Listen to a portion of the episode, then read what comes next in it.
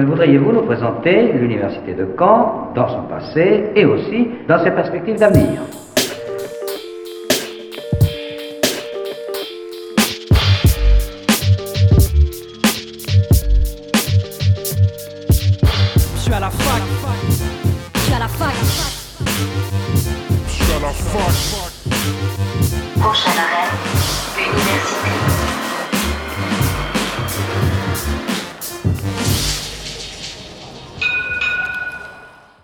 Bonjour à toutes et à tous, nous sommes le jeudi 1er avril et vous écoutez Fac News sur Radio Phoenix. Aujourd'hui au programme, je suis allé à la rencontre de S-Boy, un rappeur marocain qui depuis deux ans fait ses études à Caen. On a discuté ensemble de son parcours scolaire et de sa façon de produire de la musique directement dans sa chambre de la cité Ulébizé. Par la suite, on aura l'occasion d'écouter une interview de nos confrères de Radio Campus Rouen. Daniel s'est entretenu avec Marie Petit, chercheuse du dispositif Réflexion. Pour finir, Maxime a reçu Rémi Lancien, qui exerce le métier de luthier. Il est venu nous en parler dans la chronique Orientez-nous. On va tout de suite passer à notre premier invité du jour, mais avant ça, un rapide récap de la semaine.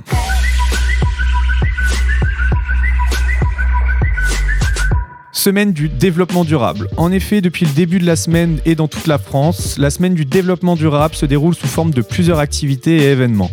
À Caen, des clean walks sont organisés directement par les personnes souhaitant s'investir. Par petits groupes, dû aux conditions sanitaires, des personnes ramassent les déchets sur les campus. Si vous souhaitez rejoindre ces marches, vous pouvez vous rendre sur le Facebook de l'événement, Clean Walk à Caen sur Facebook, et vous mettre en relation avec d'autres personnes qui participent à ce projet.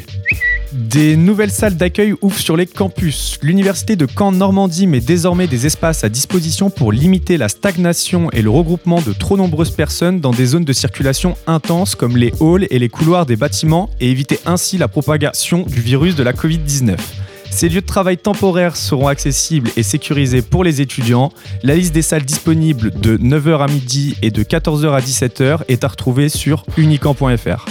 Enquête de science, cinquième édition du festival de médiation scientifique. Dans cette année particulière marquée par la crise sanitaire, la cinquième édition du festival Enquête de science dédié à la médiation et à la vulgarisation scientifique se déroulera en présentiel et distanciel. Pendant 10 jours, enseignants, chercheurs et étudiants de l'ESIX vous proposeront des animations autour de sujets scientifiques sur la chaîne YouTube Bib Unicamp et à la bibliothèque universitaire Rose-Alain Franklin sur le campus 2. Expositions, ateliers, soirées e-sport, cours d'orientation et d'autres jeux vous permettront de redécouvrir l'implication des sciences dans la culture de notre quotidien. Le programme de ce festival est à retrouver sur unicamp.fr.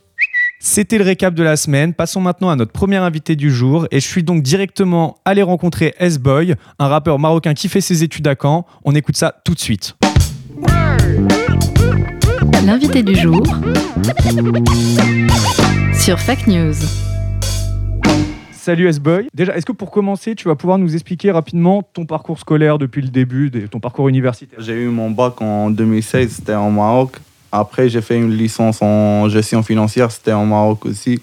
Et euh, je suis venu là en France pour faire euh, une L3 gestion opérationnelle. Et là, cette année, je suis en L1 LEA en attendant que je repostule pour les masters et tout. Et euh, enfin, ça sera vers tout ce qui est comptabilité, audit, contrôle de gestion. Donc voilà, c'est ça mon parcours scolaire. Quoi. Donc le but final, c'est de, de faire de l'audit, de la gestion de la comptabilité, c'est-à-dire que tu as des chances de- d'aller par exemple en contact avec euh, l'IAE de Caen? Ouais, voilà, c'est ça. Et euh, d'ailleurs, euh, les formations auprès lesquelles je postule, c'est dans les IAE. C'est rarement on les trouve dans les facs et tout. Donc euh, voilà, ça sera directement avec les IAE et tout. Comme euh, on le disait en début d'émission, toi, tu es venu pour faire tes études à Caen depuis maintenant deux ans, si je ne me trompe pas. Donc juste avant la crise sanitaire. Bon, depuis qu'il y a eu la crise sanitaire, comment ça se passe les études? Est-ce que tu as quand même réussi à suivre, rester motivé? Bah, en vrai, le deuxième semestre l'année dernière, c'était euh, cool, c'était ça va. J'ai pu, pu quand même réussir mon semestre avec mention. Mais après, c'est euh, avec les cours à distance et tout, c'est vraiment chaud de suivre et de rester concentré sur, euh, pendant tout le semestre et tout. Après, cette année aussi, j'ai pu euh, valider mon, sem- mon semestre, mais voilà quoi, tu sais, euh, l'enseignement à distance, c'est pas, c'est pas comme le présentiel, c'est chaud vraiment de, de suivre et de rester concentré dans les temps max, tu vois. Donc, euh, en gros, je trouve que c'est un peu difficile par rapport au présentiel. Au niveau rencontre, parce que donc, euh, comme on le disait aussi, tu es dans la cité Ulébizé, tu as une chambre dans la cité Ulébizé, est-ce que tu as quand même réussi à faire des rencontres, rencontrer d'autres gens, pas forcément avec les cours, mais même à Caen, avoir des activités qui te permettent de rencontrer d'autres personnes, parce que c'est aussi ça l'intérêt de venir faire des études euh, dans une ville qui n'est pas la tienne, quoi. Bah, en gros, au début, avant la crise sanitaire et euh, le confinement, euh, je commençais à avoir des potes et tout, mais il y avait le confinement et tout, ça, tous les plans ont, ont été gâchés, du coup. en gros, j'ai pas pu trop développer mon réseau, tu vois, donc voilà, je vais rester avec mon, mon, mon ancien cer- cercle, quoi. On va revenir sur le côté qui est plus artistique. Donc, comme on le disait, toi, tu es un artiste, plus précisément un, un rappeur. Ça fait combien de temps que toi, tu fais de la musique? Ah là, ça fait longtemps. en gros, j'ai commencé à écrire mes textes en 2009. Et euh, le premier son que j'ai sorti, c'était en 2011. Après, je commençais à sortir des audios vite fait comme ça. Et euh, au bout d'un moment, je devais arrêter parce que je devais me concentrer sur les études et tout. C'était en 2015. Après, quand j'ai pu trouver mon équilibre entre les études et le rap, j'ai pu reprendre. Du coup, c'était en 2018 que j'ai repris. J'ai euh, publié des clips sur YouTube et tout. J'ai participé dans des compétitions et euh, voilà, jusqu'à maintenant, je fais. euh, depuis 2018 jusqu'à maintenant, je fais du rap et des études en parallèle. Donc euh, voilà, mon, la musique, ça commençait comme ça et euh, je sais pas comment ça va finir. Donc, tu me parlais de, de compétition, tout ça, c'était euh, au Maroc, j'imagine, parce que du coup, depuis la crise sanitaire, bon, niveau événement rap à Caen, j'imagine que c'est assez compliqué d'en trouver, de se placer. Toi, ton, ton public, il est majoritairement marocain ou un peu des deux? Bah, en gros, je peux dire qu'elle est complètement marocaine, tu vois, même pas majoritairement, parce que, tu sais, ici, j'ai même pas pu développer mon réseau, donc euh, toutes mes fans, toute le- mon audience, c'est au Maroc. Et euh, voilà, quoi. Euh, co- comment ça t'est venu de faire du son? Comment ça a commencé? Qu'est-ce qui t'a inspiré? C'est quoi en ce moment les, les artistes qui t'ont inspiré quand tu étais plus jeune, qui t'ont donné envie de faire du son et les artistes qui, qui maintenant, que ce soit marocain ou français, hein, bien sûr, si tu as des artistes français, euh, en gros, au début, j'écoutais un rappeur marocain et sortait son album, c'était en 2009. Je l'ai écouté en boucle et tout. Et euh, ça m'a donné l'idée de. Tu vois, quand, quand tu écoutais du rap en arabe, tu te dis pourquoi pas écrire mon propre texte, tu vois. Et euh, du coup, l'idée, elle est venue comme ça. J'ai écrit mon premier texte après que euh, après que j'ai écouté pas mal de rap, tu vois. J'ai. Genre, j'ai compris comment ça se fait de d'écrire un texte du rap avec euh, les rimes, le flow, et, euh, de, poser les paroles sur les instrus. Donc euh, voilà, j'étais inspiré par un rappeur, il s'appelle euh, Mousselem, c'est un Marocain. Donc voilà, mes débuts, mes inspirations, c'était comme ça. Après, j'écoutais que du rap et voilà, c'était ça. C'était ça comment j'ai commencé, comment j'étais inspiré au début. Donc toi, tu, tu rappes que en arabe? Tu, jamais de, mots en français, que tu parles très bien le français, justement.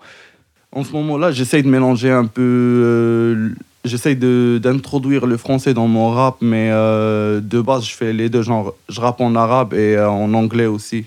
Je mélange les deux, tu vois. Dans mes textes, tu trouves, il y a des, euh, certains passages en anglais, certains passages en arabe, mais en gros, majoritairement, je rappe en arabe. Voilà. Après, prochainement, il y aura des textes en français, certainement, mais il faut que je travaille dessus, tu vois. Ouais, pour l'instant, c'est vraiment euh, tout en arabe. Tu développes ta créativité aussi avec ça, vu que tu es à l'aise. Et euh, bon, t'es pas contre l'idée d'ajouter de l'anglais, du français, les langues que tu sais parler euh, dans tes textes. Voilà, c'est ça en fait. Il faut que j'arrive à bien maîtriser euh, la langue. En plus, c'est même pas question de langue, tu vois, c'est question de culture. Quand ça parle du rap, ça parle de culture, de style de vie, de, tu vois, de pas mal de critères afin de pouvoir euh, rapper en, dans une, en une certaine langue, tu vois. Du coup, je le rappelle, là, on est, on est euh, dans, dans la chambre universitaire de, de S-Boy. Il a son micro devant moi, il a clairement un studio d'enregistrement dans sa chambre. Est-ce que tu vas pouvoir nous expliquer justement le processus créatif de ton morceau? Comment tu démarres ton morceau, que tu commences à l'écrire? Et à la fin, il est publié sur les plateformes Spotify, Deezer, YouTube En gros, au début, je commence par euh, écouter les prods et tout, choisir laquelle qui me va, laquelle qui me plaît. Et euh, j'ouvre Cubase, c'est le logiciel pour l'enregistrement et tout. Je le mets en. Enfin, j'écoute l'instru, j'essaye de, de faire des top lines au début, vite fait, quoi. Et euh, en parallèle, j'écris mon texte, tu vois. Genre, si la top line marche, j'écris directement, je commence à écrire directement mon texte. Après, quand je termine avec le texte, Euh, J'exporte tout, tout ce que j'ai tout ce que j'ai enregistré et euh, j'envoie les pistes au Maroc pour qu'elles soient mixées et tout. Après le le gars qui s'occupe du, du mix et de mastering, il me renvoie l'audio final et moi je soit je fais un clip, soit je le, je le sors en vidéo lyrics. Euh, Donc euh, voilà, la procédure, ça commence comme ça et ça termine euh, au, final soit par un clip, soit par un audio sur YouTube, tu vois. Donc C'est-à-dire que ton ingé son, enfin toi tu t'occupes donc du processus de création, c'est-à-dire euh, tu choisis quand même la prod. La prod c'est toi qui en fais ou tu travailles avec des beatmakers, des type beats sur YouTube? Non, en gros, à chaque fois, je travaille avec euh, différents beatmakers. Donc, euh, à chaque fois, il y a des, il y a des beatmakers qui me proposent leur, euh, leur prod et moi, je pose dessus. Quoi. Et ensuite, donc du coup, tu enregistres sur Cubase, tu fais un- un- une, une version 1, entre guillemets, que tu envoies ensuite à ton producteur qui, lui, est au Maroc. Ouais, en gros, je fais euh, la, la version que j'envoie à mon ingé son, c'est, euh, tu vois, c'est la version correcte, quoi. Et euh, je peux pas l'envoyer, je peux pas envoyer une version qui est qui est pas finale, quoi. Donc euh, voilà, je termine mon, euh, l'enregistrement et tout, et j'envoie directement les pistes au Maroc pour qu'elles soient mixées et masterisées. Justement, tes, tes amis au Maroc, tout ça, euh, bon, ils te- ils ils t'en parlent pas trop du fait qu'en France, justement, c'est un peu bon la crise sanitaire. D'ailleurs, c'est comment comparé au Maroc, euh, la France, au niveau de la crise sanitaire, des événements, tout ça? Bah, franchement, c'est pareil. Après, euh, tu sais, les événements culturels et tout, ils ont été suspendus à cause de, la, crise, de la crise sanitaire et tout.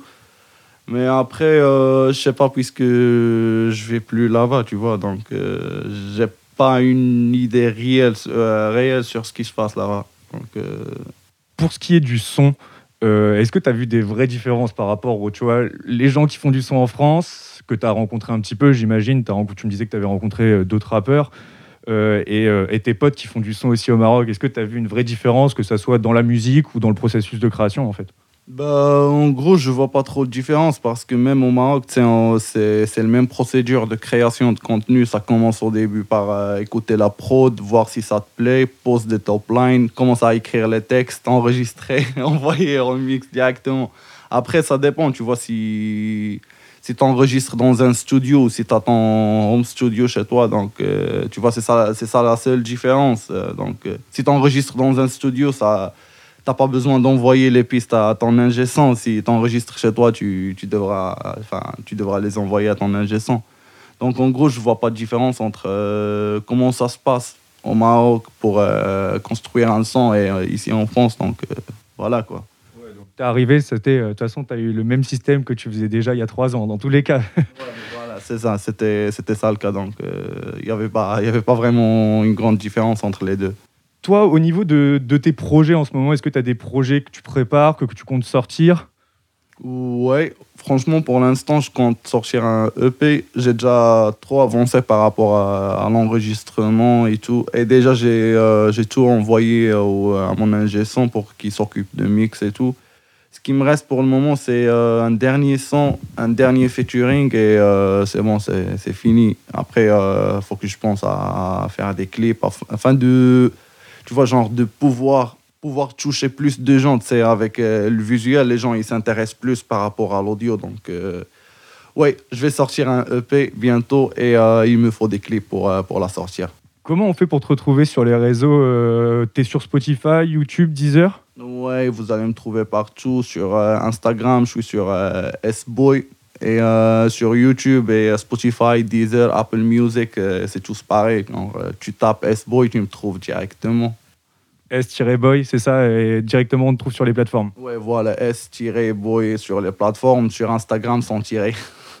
On en parlait un petit peu au début, mais comment tu vois la suite dans tes projets Vu que tu, bah, tu comptes rester sur Caen, faire un IAE, tout ça, j'imagine que bah, tu vas développer de toute façon tes connaissances, ton réseau ici, surtout quand la crise sera terminée, on va pas se mentir. Est-ce que tu comptes justement, tu me disais, te faire connaître un peu plus que du public français ou, rester sur ta communauté qui est, bah, comme tu le disais, même entièrement marocaine? Ben, après, pour le moment, on peut jamais savoir, tu vois. Genre, euh, là, pour le moment, il y a, je dirais, il y a quasiment personne qui, qui m'écoute. euh, Enfin, des Français qui m'écoutent. Il n'y a, que- y a que des Marocains qui m'écoutent. Mais après, après, si ça marche au Maroc et, euh, et que je fais un grand buzz et tout, pourquoi pas, tu vois. Genre, pourquoi pas s'orienter vers euh, le public français et tout. Tu sais, à travers des collaborations avec des, rappeurs, des rappeurs euh, connus en France. Donc euh, voilà, pourquoi pas élargir sa fanbase. Et justement, est-ce que j'a- j'allais t'en parler, est-ce que tu as réussi à te mettre en contact avec des rappeurs canés et essayer de faire des feats avec eux ou de produire avec eux ou pour l'instant, il n'y a, a pas encore de feats qui sont prévus avec d'autres rappeurs canés ou français même simplement? Pour le moment, non. Pour le moment, on n'a rien prévu, mais euh, je connais des gars, sais, les, euh, les Back Nine, on se pose, on écoute la musique ensemble.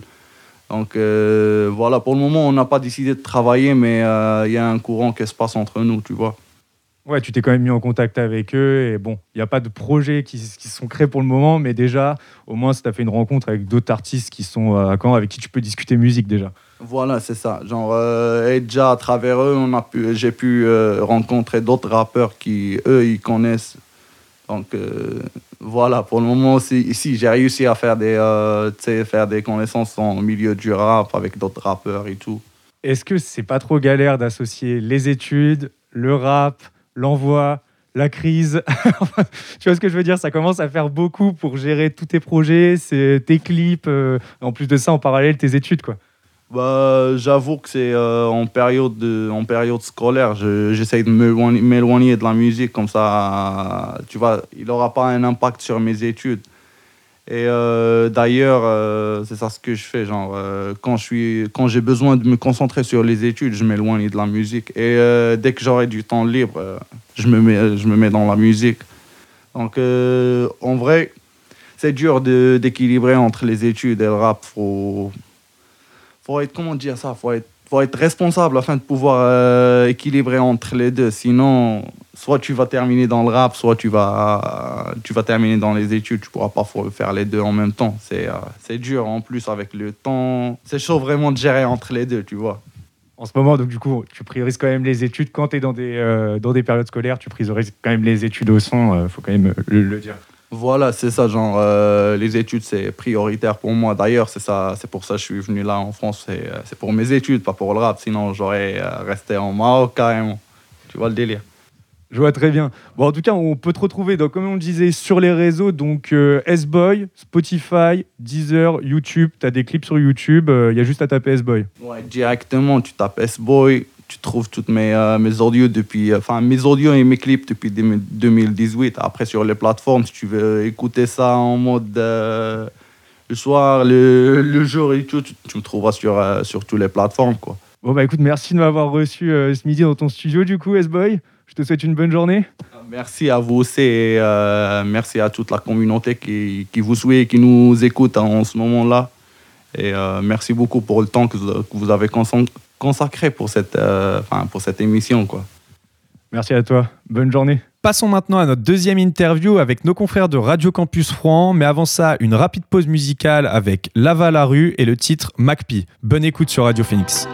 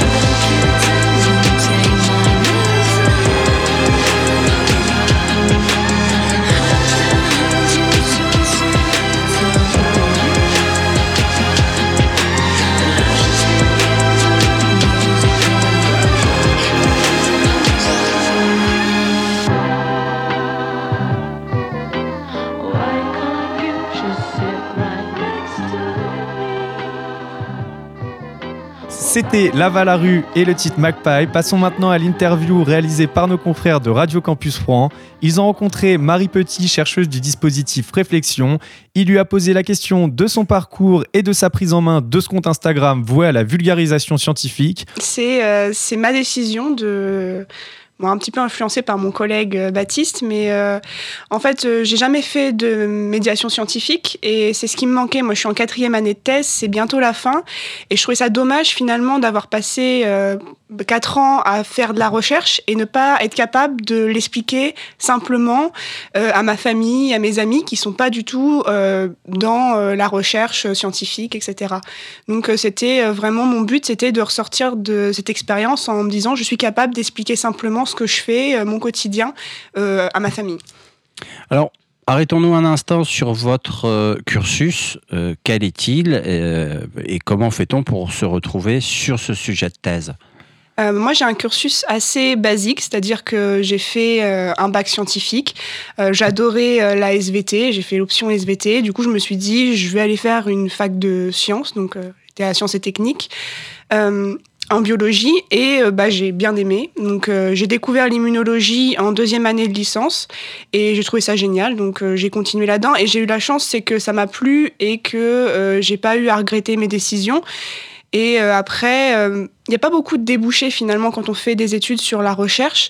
On se retrouve assez rapidement en laboratoire de recherche. Et là, pareil, ça m'a plu, mes stages, etc. Donc c'est comme ça un petit peu que je me suis retrouvée à faire une thèse. Alors justement, Marie, entre euh, ce que vous imaginiez avant d'intégrer, de débuter cette thèse et la réalité du quotidien, si je puis dire, d'une thésarde et, d'un thésard, est-ce qu'il y, a, euh, qu'il y a de grosses différences ou bien est-ce que finalement c'est euh, la, suite logique de ce que vous avez pu faire dans les années précédentes? Si je me base sur ce que j'en avais, l'idée que je m'en étais faite avant de rentrer en laboratoire de recherche, oui, c'est un petit peu le jour et la nuit entre ce qu'on imagine, euh, c'est tout beau, tout ça. Mais quand on rentre dans les laboratoires de recherche, c'est vrai que c'est différent. Mais après, par rapport à ce que j'ai fait au stage et à ma thèse, euh, non, il n'y a pas tellement de différence parce que j'ai eu la chance de rencontrer des thésards euh, dès mes premiers stages de licence 3, de discuter beaucoup avec eux.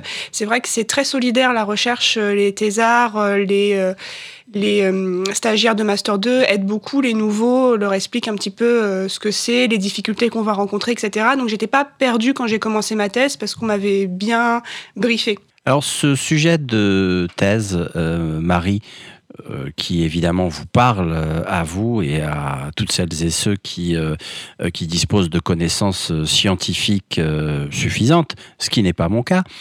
Comment pourriez-vous nous le présenter de façon simple et accessible Je pense déjà le plus simple, c'est de vous présenter peut-être la maladie, le pemphigus, qui est pas forcément connu de beaucoup de gens, qui est en fait une maladie rare de la peau, une maladie auto-immune. Donc en fait, c'est euh, les cellules immunitaires euh, des personnes qui vont les attaquer au niveau de leur peau. Et donc, euh, on est centre de référence ici à Rouen.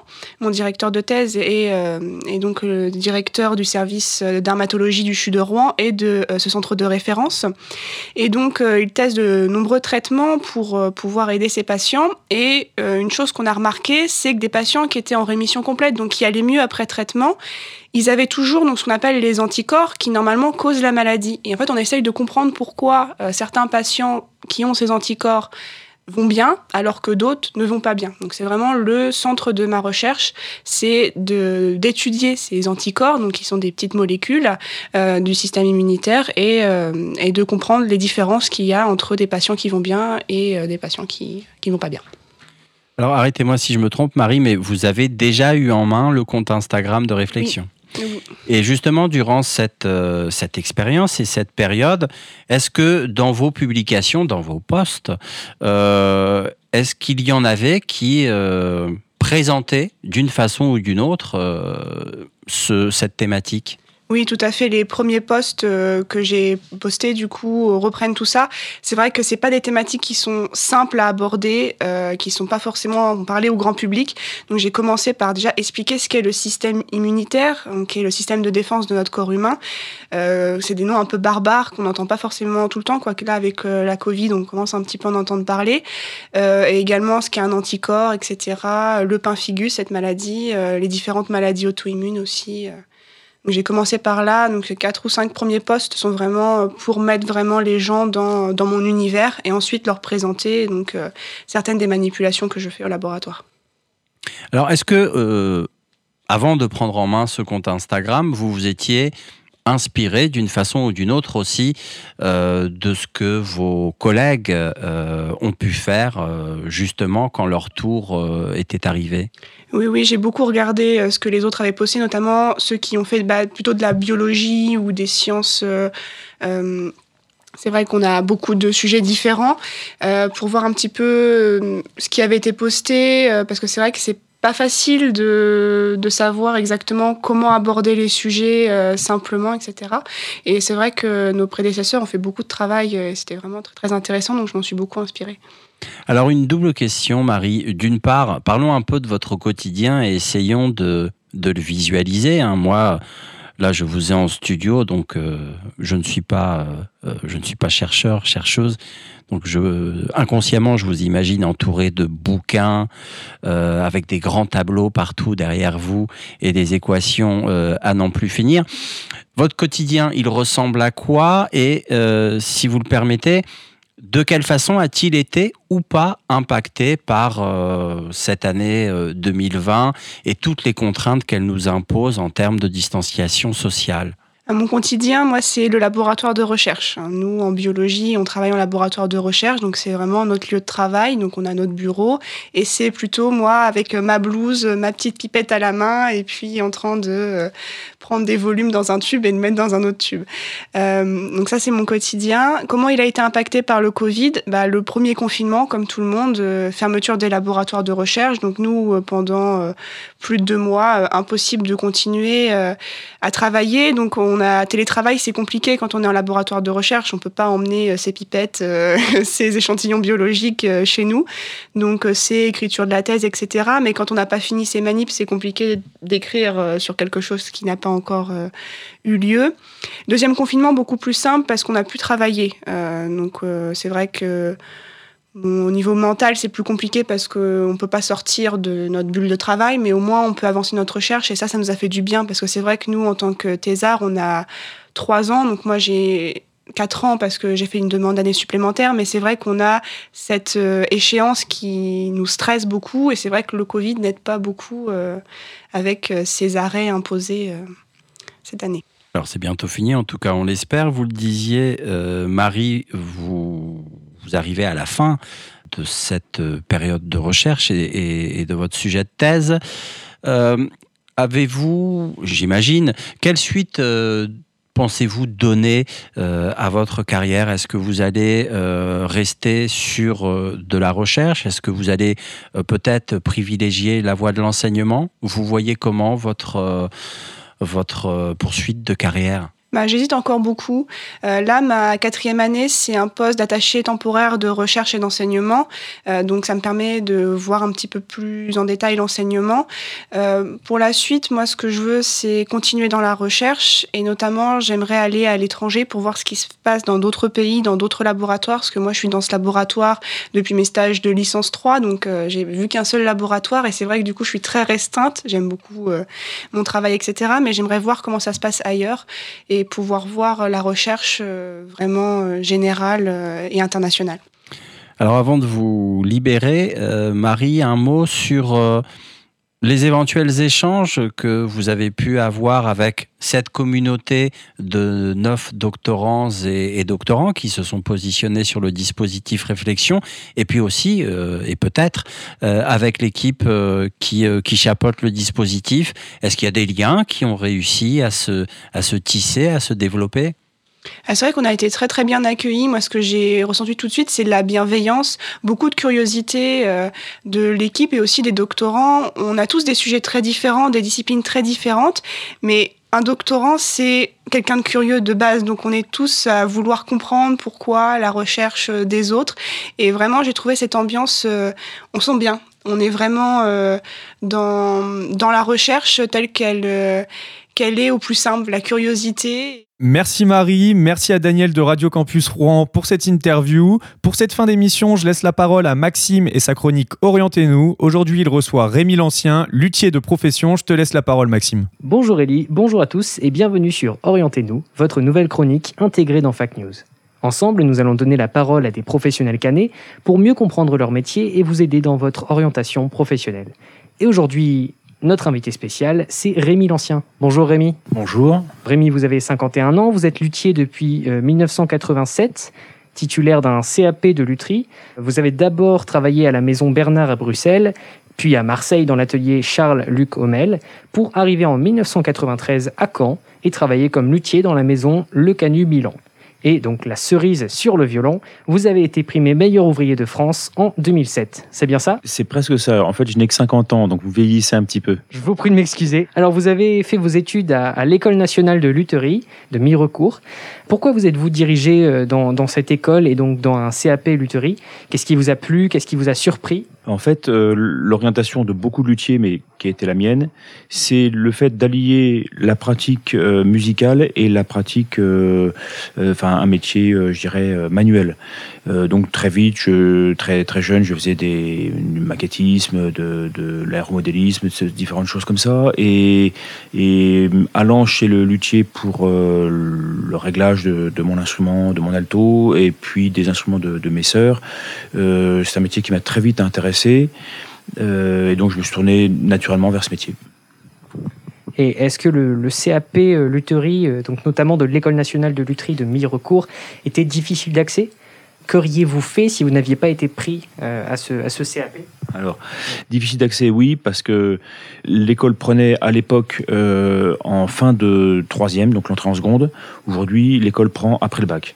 Donc déjà, il fallait être euh, déterminé très tôt dans son orientation professionnelle, avec souvent plusieurs centaines de candidatures pour quelques places, au maximum euh, 7-8 places par promotion. Euh, donc l'accès à l'école était difficile. Après, euh, il fallait s'y maintenir. C'est certain, euh, c'était le cas dans ma promotion, euh, n'ont pas persévéré au cours de la formation. Et après, comme tout, euh, tout examen, il faut, voilà, il faut, faut travailler et, ne pas se reposer uniquement sur les, sur les talents, les prédispositions qu'on pourrait avoir. Et quelles autres formations sont disponibles pour être luthier, autres que CAP ou, ou d'autres CAP Alors, euh, la formation, en fait, euh, à l'époque, moi, j'ai passé un brevet de technicien et un CAP euh, conjointement. Actuellement, c'est un diplôme des métiers d'art ou un brevet des métiers d'art, je, ne sais plus. Ceci étant, il y a aussi des luthiers qui sont formés directement sur le tas en atelier. hein. Cependant, comme il y a de nombreuses écoles qui forment à la lutherie, enfin, de nombreuses dans le monde, une seule en France, mais euh, il y a une école en Italie, enfin plusieurs écoles en Italie, en Allemagne, en Suisse, en Angleterre, en Belgique. Enfin, euh, on forme en fait beaucoup de luthiers. Donc euh, aujourd'hui, si j'orientais quelqu'un, je l'orienterais plutôt vers une école que vers une formation sur le tas, sachant qu'en fait peu d'ateliers sont enclins à, former directement à cause de la formation scolaire. Est-ce qu'après donc cette formation de, de lutherie, est-ce qu'il est possible de, faire d'autres études en plus Donc après notamment maintenant le, brevet des métiers d'art. euh, est-ce qu'il existe des études en plus pour faire pour se perfectionner dans l'artisanat ou faire d'autres spécialisations? Non, en, pratique, non. On, a une formation initiale, une formation de base. La formation ensuite s'acquiert directement dans les ateliers. C'est-à-dire qu'une fois euh, sorti du- d'une école, on sera embauché par une entreprise dans un atelier et là, au contact des, instruments et évidemment des, professionnels qui, vous forment, euh, acquérir euh, une plus grande euh, connaissance des instruments, de la restauration. voilà. Après, il y a d'autres euh, d'autres projets qui peuvent euh, entrer en ligne de compte. Ça a été le cas pour moi, par exemple, par le concours des meilleurs ouvriers de France, qui, euh, quand on passe un concours, on le sait bien, même de façon purement scolaire, on va chercher le, le meilleur au, fond de soi. Et donc, ce sont parfois des, ce genre d'étapes qui, permettent d'aller plus haut, plus loin. Mais sinon, la, la le complément de formation se fait plutôt sur le tas en entreprise. Est-ce qu'on parle d'art ou d'artisanat? Oh, ça c'est une vaste question. Euh, les deux mots ont la même racine euh, et, viennent du latin euh, artifax, artifex. euh, bon, honnêtement, je fais pas de, de, de grands débats. Ceci étant, on va distinguer nous, par exemple, réparation et restauration sur un violon. On fera une réparation sur un violon courant, une restauration sur un beau violon, un violon de, valeur, un violon de prix. C'est un peu la différence. C'est-à-dire que quand je nettoie un violon de manufacture chinoise, bon, ben, est-ce que c'est est -ce c'est du grand art? Je ne sais pas, mais euh, c'est sûr que quand je travaille sur des, des instruments prestigieux, oui, assurément, on est au service de l'art. Alors, vous êtes un luthier spécialisé dans les violons, les altos, peut-être les violoncelles. Euh, pourquoi vous êtes-vous spécialisé et passionné euh, par ces instruments? Alors en fait, la profession euh, est séparée euh, en deux, je dirais, luthier en corde frottée, luthier en corde pincée. Donc on a les luthiers en corde frottée, donc comme moi, euh, violon, alto, violoncelle et contrebasse. Et puis luthier en corde pincée, guitare, mandoline, banjo euh, et toutes les cordes pincées. Euh, donc euh, moi, dès le départ, je, je faisais de l'alto, donc euh, je, je me suis orienté vers, euh, vers cette euh, profession-là, euh, vers cette partie, la profession, donc les, les cordes frottées. Euh, alors, je, je touche pratiquement jamais de, de, de guitare ou de- d'un d'instrument de ce type. Ça peut m'arriver de recoller parce que c'est des choses très, très simples et rudimentaires que je peux faire. Ceci étant, j'ai pas la connaissance de ces instruments. Je préfère en laisser le- le- le travail aux artisans qui, qui sont spécialisés dans, dans le domaine. Et alors, pour ces deux spécialisations, la même formation est demandée. Les mêmes écoles sont, bah, forment à ces, deux spécialisations? Non, en fait, euh, la, lutte, enfin, la guitare en soi est un instrument beaucoup plus simple. Euh, pourtant, si on- au premier regard, on, on marquera euh, un manche, des cordes tendues sur une caisse de résonance, ce qui est le cas pour les deux instruments. Ceci étant, la guitare a, une table, un fond qui sont plats, ce qui demande une élaboration beaucoup moins euh, difficile euh, dans la fabrication. Euh, et ce qui fait qu'on a aujourd'hui beaucoup de guitares de fabrication industrielle très convenables, voire même de vraiment de- de- d'assez bon, euh, d'assez bon niveau. Ce qui complique beaucoup pour la profession de, de luthier en guitare, ce qui fait que quand on a des, des guitares de bonne qualité à des prix euh, relativement bas, ça ne pousse pas forcément à réparer. Ça pousse beaucoup, par contre, à, à bricoler pour les amateurs. Et donc, il y a, y a une, une difficulté dans, chez les luthiers en, en corde pincée. Déjà, il n'y a pas de, de formation initiale euh, comme pour la lutherie violon, sauf dans certains établissements, enfin, certains ateliers qui forment, euh, ayant peut-être un défaut de clientèle, je, je- je ne sais pas, mais peut-être forment-ils euh, euh, pour compenser justement un manque de, de- de clientèle. Et puis, euh, beaucoup de gens qui bricolent un peu leurs instruments, etc. Donc, ça- c'est un contexte un peu particulier. Alors, maintenant, parlez-nous du métier de luthier. Euh, Pouvez-vous nous expliquer rapidement vos principales tâches, votre travail? Alors, le, le- mon métier consiste à fabriquer et entretenir les instruments. Donc, en fait, c'est deux tâches euh, très différentes. Et actuellement, euh, dans la profession, là aussi, se scindent en deux. D'un côté, les fabricants et de l'autre côté, les restaurateurs. Euh, Les fabricants euh, fabriquent exclusivement les instruments et généralement ne, ne font pratiquement pas de, ne touchent pas aux instruments anciens, ne font pratiquement pas de restauration. L'inverse n'est pas forcément vrai. Les restaurateurs, comme je suis, euh, fabriquent de temps en temps des instruments quand on a souvent le- une question de disponibilité, une question de temps. Euh, donc moi, mon travail au, quotidien, c'est l'entretien des instruments euh, euh, des musiciens, qu'ils soient débutants, amateurs, professionnels. Et puis les réparations quand les instruments sont abîmés, et restauration parfois quand les instruments sont très abîmés ou quand c'est des instruments vraiment de, valeur. Là, on m'a apporté, là j'ai sur l'établi un instrument que je viens d'ouvrir, un instrument qui est du début du, début du 19e siècle et qui euh, faut entièrement restaurer. Voilà, donc là c'est un instrument euh, euh, qui est sur l'établi que je vais, je vais m'atteler à, à remettre en état. Quelles appétences et quelles compétences sont nécessaires pour devenir un bon luthier? Alors, ça, ça semble aller de soi, mais d'abord des, des compétences de, manuelles. Il faut être vraiment très adroit de ses mains. Après, on, on- souvent des, compétences aussi de, je sais pas si des compétences, mais euh, beaucoup de patience, On travaille souvent sur des instruments sur de, longues semaines et parfois on a des tâches qui, durent plusieurs heures, donc de, suite. Euh, voilà, vraiment la, minutie, l'observation, euh, voilà. Et puis évidemment, évidemment, qualité musicale. hein. On n'imagine pas un luthier qui ne sache pas jouer. Alors justement, parlons-en, vous êtes aussi musicien. De quel instrument jouez-vous et pensez-vous que ça a un impact sur votre travail et si oui, lequel? Moi, je suis euh, de formation altiste. Quand j'étais à l'école à Mirecourt, j'étais en haut niveau de conservatoire et j'aurais pu m'orienter vers une euh, professionnalisation dans le, dans le domaine. Donc être soit professeur, soit euh, euh, altiste dans, dans un orchestre. J'ai bifurqué pour, le, pour la lutherie et j'y suis resté. Ce qui fait qu'aujourd'hui, je suis altiste non pratiquant. J'ai joué longtemps en orchestre, en musique de chambre. Actuellement, je, je ne pratique pas au quotidien la musique, si ce n'est que tous les instruments qui passent sur mon établi euh, passent dans mes mains, c'est-à-dire que je les joue pour bien euh, contrôler si euh, le rendu sonore est, conforme aux attentes, euh, à mes attentes, aux attentes du musicien. Voilà, ça c'est vraiment très important. J'ai aussi des musiciens qui passent à l'atelier pour des questions, des, ce qu'on appelle des réglages de sonorité, donc des instruments qui peuvent sonner plus ou moins bien et qu'il faut améliorer. Donc tout ça, il faut entrer en, en connexion avec le musicien, comprendre ce qu'il exprime, ce qu'il joue, pour euh, en faire soi-même la synthèse et, trouver les, amé- les améliorations à, mener pour, le, pour les instruments en fait.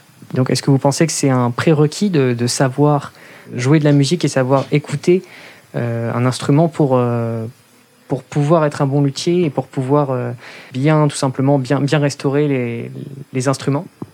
Je vais vous faire une réponse de Normand, oui et non. Pour savoir bien restaurer un instrument, en fait, on peut être un, un excellent technicien du, du bois et des vernis euh, à l'établi. Ceci étant, je pense qu'il manquera quelque chose. Donc, ça me semble, oui, indispensable de d'être musicien. Euh, euh, c'est l'aboutissement vraiment de, de- du, travail. On fait des, non seulement des meubles, hein, donc de la bédisterie, mais des meubles qui sonnent. Donc, on va plus loin que, que, le, que le simple travail du bois.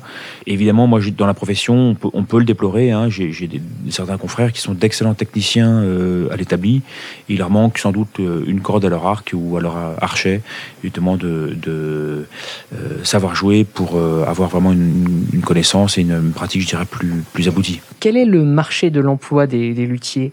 Euh, Est-ce qu'il y a beaucoup de, de postes ou qui emploie les, les luthiers Et donc, quels sont les, les salaires de base des luthiers Alors, quand on démarre le, métier, généralement en sortie d'école, on démarre euh, comme dans beaucoup de professions euh, au SMIC, c'est-à-dire euh, vraiment le, plancher.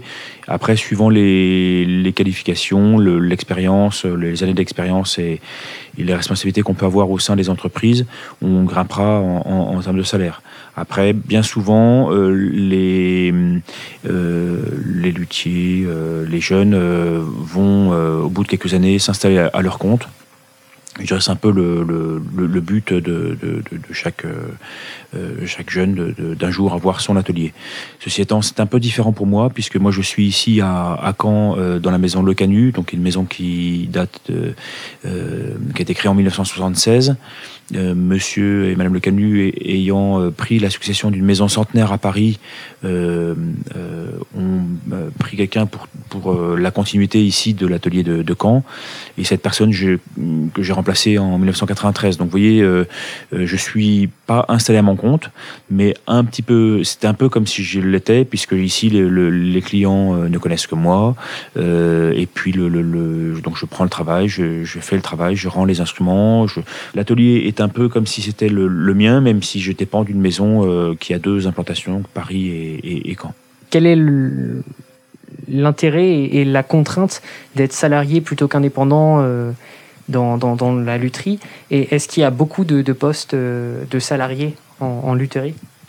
Alors, je vais, répondre aussi euh, à, la deuxième partie de votre, votre question précédente, mais c'est- connexe. Euh, L'intérêt pour moi d'être salarié ici, c'est c'est un intérêt, euh, je dirais, plus euh, personnel.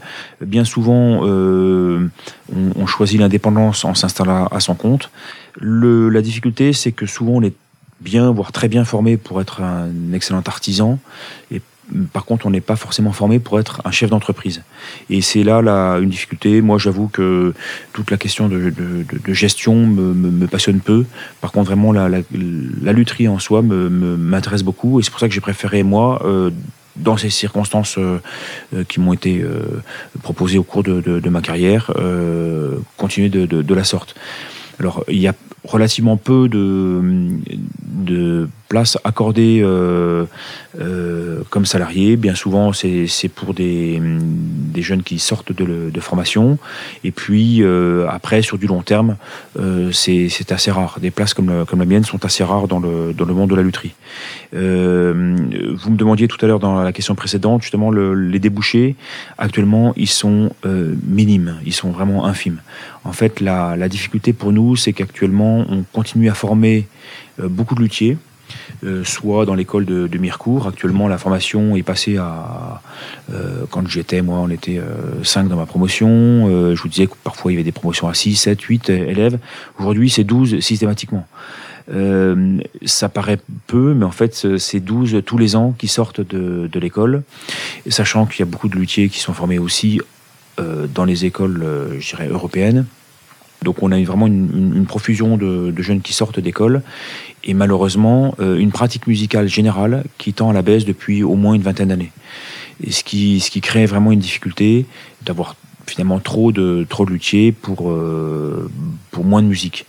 Euh, une difficulté qui se rajoute euh, à cela, c'est euh, le marché d'Internet et puis la concurrence chinoise. On a aujourd'hui des compétences en lutherie qui ont été largement accrues par la Chine, comme dans beaucoup de domaines d'ailleurs.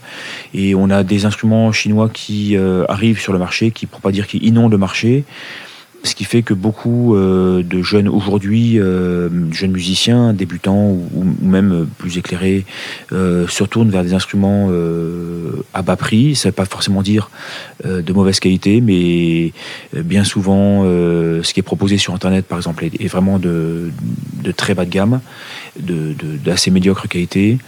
Donc en fait, au lieu de que, les musiciens se tournent vers, le, vers leur luthier, ce qui, serait euh, plus logique, ils vont se tourner vers le marché d'Internet. Donc ça, ça crée une difficulté supplémentaire pour les ateliers et pas forcément une, une bonne chose non plus pour le musicien. Oui, donc c'est tout un contexte qui est euh, plutôt défavorable en fait à la formation. Euh, je le déplore, mais il faut être réaliste aussi. Vous avez reçu le titre de meilleur ouvrier de France en 2007. Qu'est-ce que ça a changé pour vous et pour votre carrière? Euh, en, pratique, au quotidien, rien du tout. C'est-à-dire que j'étais euh, sans doute aussi, euh, aussi compétent auparavant qu'après le concours. Pour assurer, les musiciens, les prix n'ont pas augmenté après le concours. Ce qui a changé par contre, c'est une reconnaissance par ses pairs après un concours très long et complexe. Hein, les, concours se, jouent tous les trois ans en moyenne.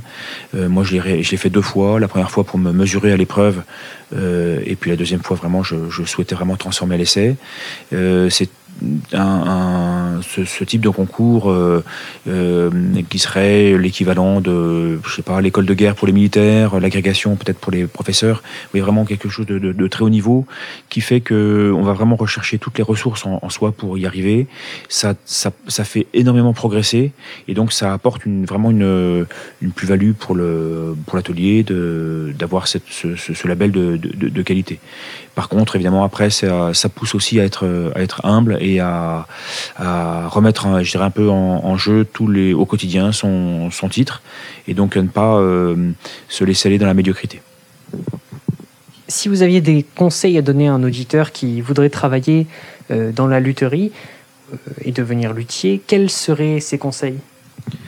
Euh, ce serait des conseils d'excellence. Aujourd'hui, comme je le disais dans les- l'exposé un peu des débouchés euh, difficiles euh, actuels, euh, je ne dis pas qu'il ne faudra pas renouveler les générations euh, futures. J'ai j'ai 50 ans, un jour je partirai à la retraite, à la retraite donc forcément il faudra remplacer les, les générations actuelles. Donc il faudra des, des, des luthiers pour la- pour l'avenir. Cependant, comme on, on forme beaucoup, il faudra être le, le meilleur pour s'en sortir et pour être au, mieux pour les musiciens. Donc ça veut dire euh, au préalable, avant d'être luthier, euh, cultiver euh, les, dons manuels, si on en a, hum, les aptitudes musicales également, par la pratique. vraiment d'un instrument, c'est plus qu'une plus-value. hein. Ça, me- semble, moi, je, l'ai dit, mais vraiment indispensable pour le, métier.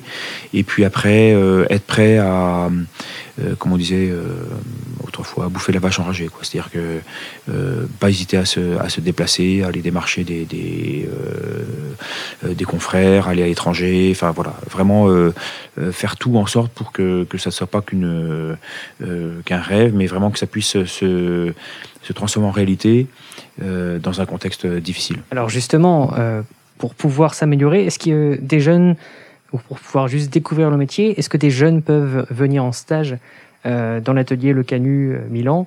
Et est-ce que à quelle adresse ils peuvent écrire pour, euh, pour que vous puissiez leur offrir un stage? Est-ce que ce serait un stage d'observation, un stage de- d'approfondissement pour ceux qui sont déjà en, en, en école? Alors, je reçois parfois des demandes de, de- de jeunes qui sont déjà en, cours de formation, donc ça, ça m'arrive, euh, ou même des, des jeunes qui sortent d'ateliers. hein. J'ai eu un, il y a une- à peu près un an, un jeune qui, qui a été formé en, en école anglaise qui, qui est venu. Malheureusement, ça n'a pas été une, une expérience très, euh, très probante. euh, sans doute par manque de motivation de, de- de- de ce garçon. Euh, si des jeunes euh, étaient intéressés actuellement, moi je, suis prêt à leur ouvrir mes portes. Euh, déjà pour un premier contact, vo- voir ce que c'est que le métier euh, passer pourquoi pas une ou deux après-midi à l'atelier, se rendre compte de l'ambiance, de poser des questions. Ça commence à mon avis par là. Après, on peut toujours faire des- des- des stages plus, plus formels. De toute façon, ce ne seraient pas des stages forcément où il y aurait un, contact direct euh, à l'établi avec les instruments, quoique ça, peut m'arriver de proposer des tâches, euh, des tâches élémentaires, des tâches simples à, réaliser. Mais euh, déjà, le plus simple, c'est de pousser la porte et de, venir voir et discuter à l'atelier. Eh bien, écoutez, c'est déjà la fin de notre chronique Orientez-nous. Rémi Lancien, merci d'avoir participé et de nous avoir partagé votre expérience et votre parcours. Chers auditeurs, vous pouvez retrouver cette interview en podcast sur le site phoenix.fm. Je vous souhaite à tous une très bonne journée. Ellie, je rends l'antenne. Merci Maxime, on te retrouve la semaine prochaine pour une nouvelle chronique Orientez-nous. C'est maintenant la fin de cette émission, mais on se retrouve la semaine prochaine, même jour, même heure, sur Radio Phoenix. Bon après-midi à tous.